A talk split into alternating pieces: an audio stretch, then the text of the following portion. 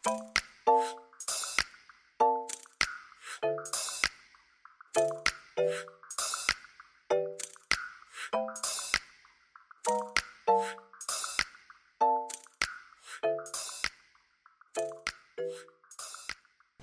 家好，又到了阿万阿芳诊疗室的时间，我是阿芳。我是阿万，那我们今天呢，邀请到万方医院的皮肤科医师沈梦汉医师，我们欢迎他。啊大家好，我是沈梦汉医师。那今天呢，沈梦汉医师要来跟我们分享的主题是皮肤上的痣突然变色或是长斑的话，是要小心到底会不会是皮肤癌呢？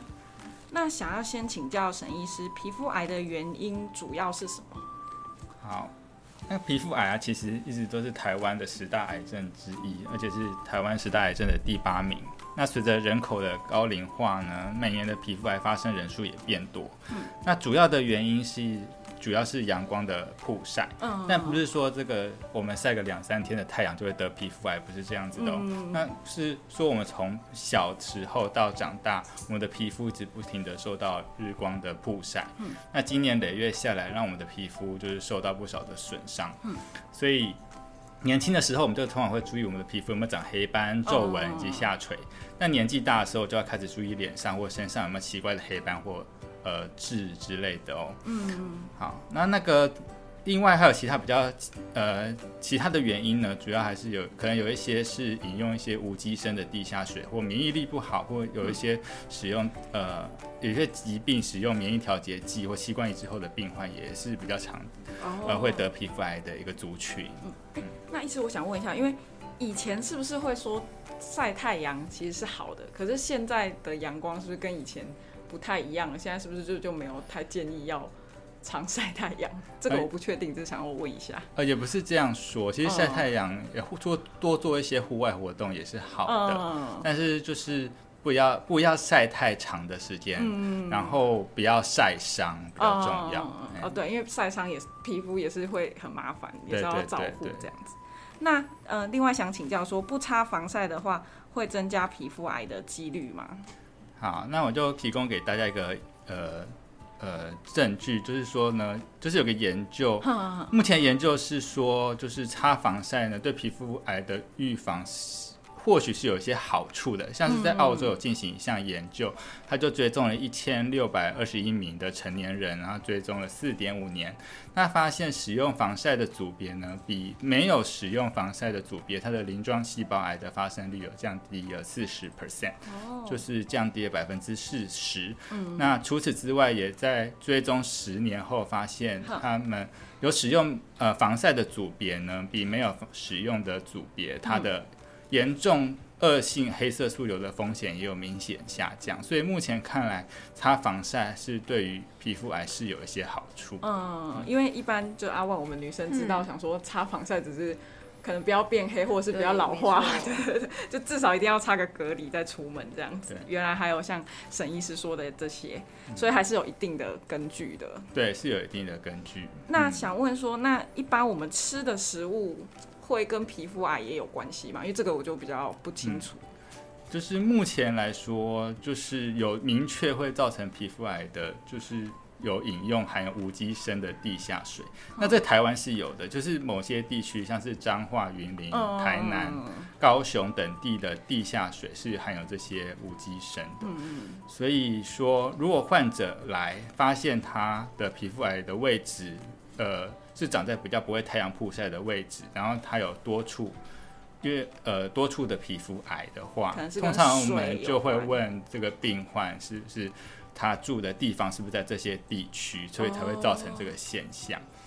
那另外的话呢，还有一种叫做多环芳香烃碳氢化合物，这个是我们的煤炭、燃油或瓦斯或其他有机物质，像是烟或者是肉类食品，那燃烧不完全的时候会形成的物质。所以就是说，我们吸烟呐、烧烤类的食物，如果有烧焦的话，吃下这些东西都有可能呃会导致这个皮肤癌。啊，其实有时候有些东西我蛮喜欢吃对，微焦的，对，适但不会吃到全部对黑的对对黑黑的啦。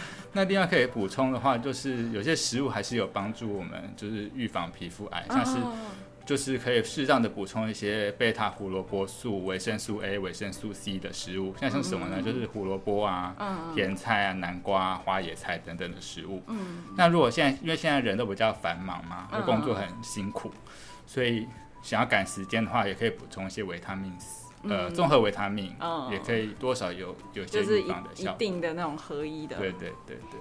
那皮肤癌的话，一般会有预兆嘛？就是除了刚刚说黑斑的话，我还有什么可能会从哪里发现说我可能会得皮肤癌？好，皮肤癌通常呃，一个癌症其实长的时间呃，就是需要一段时间，嗯呃才会生成，不是说你可能它可能可能一个月就会长出来，其实也不是这样，它通常是一段时间，所以很多患者来到诊间的时候呢。我们刚他说这是皮肤癌，他的第一个反应是说：“可是我这颗长了很久了耶，怎么会是皮肤癌呢？可是我已经这个颗已经跟了我五年、十年了。”对，那呃，就是如果说这个皮肤癌，如果这个皮肤的病灶哈，如果突然长得很大，或者是有莫名出现的伤口的话，如果你这个伤口已经在外面治疗过、擦药。一两个礼拜都不太会好，这时候可能就需要特别注意，是不是是皮肤癌？那需要就是要前往医院给皮肤科医师做一些进一步的检查。哈，那另外可以提供给大家一个小方法，就是就是现在不是人人都有手机嘛？就是如果你不想要，可能可能想要观察，就是可以先用手机把那个皮肤的病灶照下来。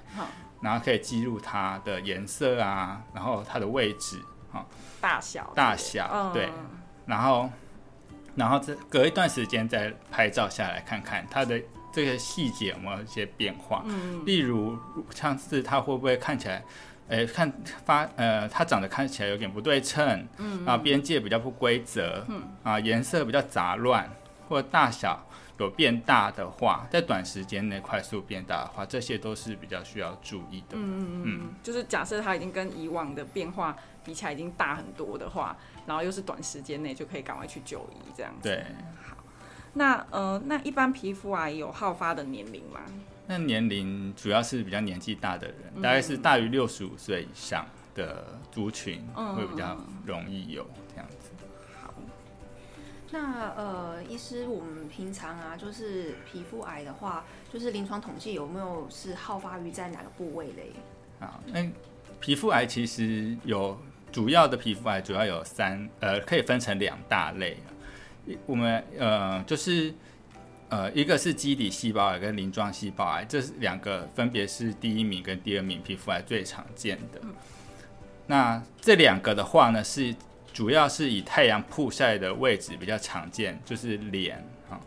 那如果说有些人可能比较喜欢运动，就是常常会呃身体上面会曝晒的话，那这边也是需要特别注意。那再来就是黑色素瘤，为什么会提到这个？因为这个是呃在皮肤癌里面算是致死率一个比较高的肿瘤。那在亚洲族群的话呢？它跟国我们跟国外族群比较不一样，亚洲族群的话，主要是在脚底是最常见的，那再来是手掌，再来是指甲下。嗯，所以如果说呃在手脚掌有一些奇怪的黑色素的病灶的话，还是要需要特别的注意。嗯。那我们皮肤癌啊，会选择是哪一种治疗，或是会辅助一些像是化疗啊、放射线治疗等等，是不是？那这些治疗完以后的话，会不会是蛮容易会再复发的呢？啊，那皮肤癌的话呢，目前的呃最主要的最呃就是黄金的治疗标准的话呢，是做手术切除，就是有一种叫做末氏显微手术。那这个东西可以想象，就是有个导航，就是我们可以用病理病把它切下来之后去送病理化验，那它就可以帮我们导航哪边没有切干净，那就是看到那个地方还有肿瘤，我们就往那个地方去，就把它再切掉，然后再再去送病理化验。嗯，好，那如果切完干净之后呢，我们就会把它缝起来，之后就再追踪。那这个是。嗯，最好的目前来说是最标准的一个治疗。那也有一些一还有其他的，像是一般的切除手术，啊，也是有可也是可以做啊。然后再来就是有一些电烧或者是冷冻治疗也会呃进也会也可以进也可以使用这样子。那因为为什么会有这么多不同的治疗？有时候还是要看一下这个病人。有些病人可能年纪比较大，他不想要手术，那有些人就会选择呃一些不是手术的方式。那刚才为什么说那个末世手术它是最黄金的治疗呢？是因为它的五年的复发率，呃，基底细胞癌的话，五年复发率就是一个 percent 啊。那鳞状细胞癌的话是三个 percent。那如果是一般手术切除，一般手术切除就是我就是直接把它打麻醉针，把那整块皮肤有皮肤癌的地方切下来，直接就缝起来，没有说当下看看，没有导航，没有没有当下看看还有没有一些剩下的皮肤肿瘤在上面。这个复发率的话呢，基底细胞癌的话五年平均的复发率是十个 percent，然后鳞状细胞癌是八个 percent 这样子，所以有很有有一个还蛮大的差别。那如果像其他的话，像刚刚讲的电烧啊、冷冻治疗的复发的机会的话，大概平均都是落在八九个 percent 左右。对，想请教一下，冷冻治疗是什么意思啊？就是把它冰起来。冷冻治疗我们就是会，你有你有得过病毒疣吗？没有，没有。好，就是有点像那个。干冰或我们就喷那个液态氮，对，它是零下负一百九十一百一百九十六哎一百八十六度哎，我也忘记了，就喷在就是很对，然后它就会变成像冻伤这样子，对，要借由这种效果让它那个地方的皮肤的细胞坏死，然后去除那个肿瘤这样子，好酷哦。那呃，刚才医师讲的那些治疗啊，是通常的话恢复期的话，大概都需要多久时间呢？那这个皮肤的癌症啊，其实通常切掉之后，只要有规则追踪，其实都还蛮都都是还都是可以安全过关的。它因为这些癌症呢，其实不是说基底细胞癌跟鳞状细胞癌这两个最常见的，不是说非常的恶性，所以就是切完之后呢，如果其他呃，就是大概一开始前面两年，大概三个月到六个月追踪一次。那之后再可能呃半年到一年追踪一次，通常就是可以完全康复。那黑色素瘤这个就是比较恶性的这个癌症呢，通常就是我们检查出来之后就要做一些其他的检查，那还有时候还是需要做一些前哨淋巴结的检查，去看有没有做转移，这个就是需要比较小心的去追踪，嗯。那呃，沈医师可以提醒一下我们民众的话，平常的话，我们该怎么样去保养我们的皮肤，或是去选择一下，呃，该市面上的一些保养品该如何选择，才可以避免一些这些癌症的产生呢？好，因为皮肤的话呢，其实我我有有现在年现在也比较爱美嘛，哈，所以其实不管是要预防皮肤癌，其实大部分的标准都是一样，就是要注意清洁。那在如果预防皮肤癌的话呢，就是呃就要选择就要防晒啊。那防晒的话，就是呃第一个就是防防避，就是我们通常在外面走路的时候，就是可能尽量走在阴影底下、骑楼底下啊，减少那个阳光的曝晒。那第二个的话呢，如果你走一定要没有遮蔽处的话，可能就是可以选择一些阳伞。啊，跟戴一些戴个帽子，啊，去遮蔽阳光。那第三个的话，就是涂抹防晒。啊，那防晒的话，就是可以告诉，可以跟大家讲怎么选择嘛。因为可能两位就是女生，也是会常常擦一些防晒。嗯。那防晒你们通常都会看上面的标示吗？还是对？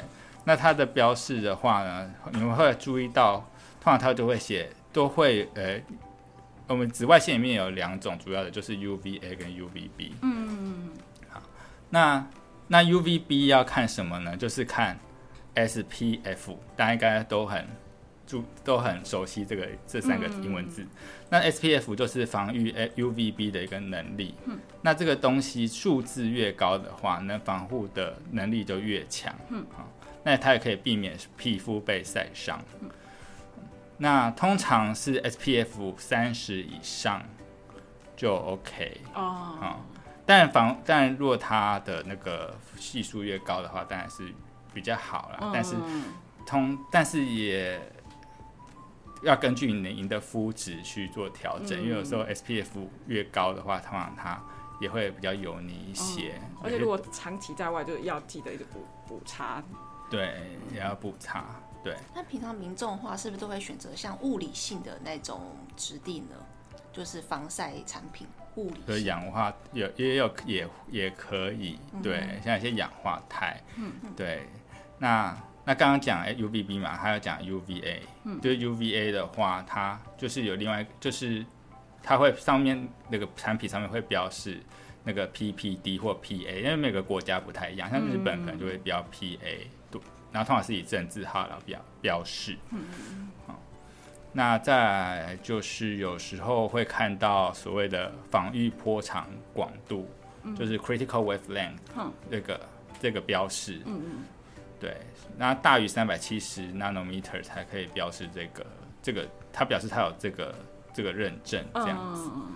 对，所以如果总结来说，就是看 SPF 跟 PA，嗯就是正字号，嗯的来选择产品，然后根据自己喜欢的质地啊，或者是香味都可以，嗯，就不限于喷或是乳液那些都 OK，反正就是只要看到有这些系数成分就可以了。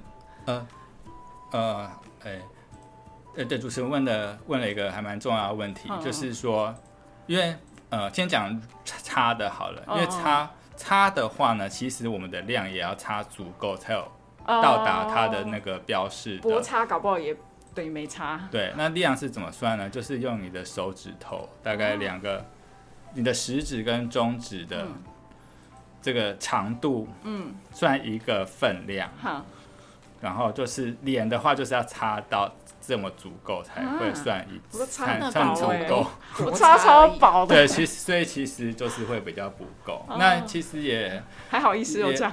对，但是就是说就是不多，因因为你会补嘛，所以其实还是、嗯还是会就慢，就是你还是慢慢的叠上去这样子。那通常是呃两个小时补擦一次。嗯嗯，那但如果说出汗没有很多的话，其实有时候有些人也会说，可能可以撑到六个小时、八个小时。嗯，对就看个人。对对对。那你刚才主持人有讲到说喷的话，喷的话，因为有些人觉得说，因为喷它。它没有办法去用肉眼看到，嗯就是你会不会就是真的有喷在脸上，嗯，所以有些人觉得说你这些东西都可能飞走了，你也不知道那个量 是多少。哎，那液体的话呢，有些人是建议会擦到脸的话，可能就擦到一个一个汤匙的量，嗯，对，才会算是足够。好，那今天非常谢谢沈医师，刚刚讲的真的蛮详细的，平常没有注意到这些，以为有擦就好了。那就是呼应今天的主题，就是如果呢皮肤上的痣可以像刚刚沈医师说的，如果你还觉得不用先看医生，那你可以先用手机做个简单的记录。那如果短时间内它真的有伤口或是突然变大的话，就可以欢迎来找沈医师来以及皮肤科的团队做咨询。那今天非常谢谢沈医师，那也谢谢阿谢谢万。拜拜。各位听众，如果喜欢我们今天的内容的话，不止 Podcast，我们也有将声音档及影片档放到阿万阿芳诊疗室的 YouTube 频道，连接在下方的资讯栏，欢迎大家订阅及在上面跟我们留言做互动哦。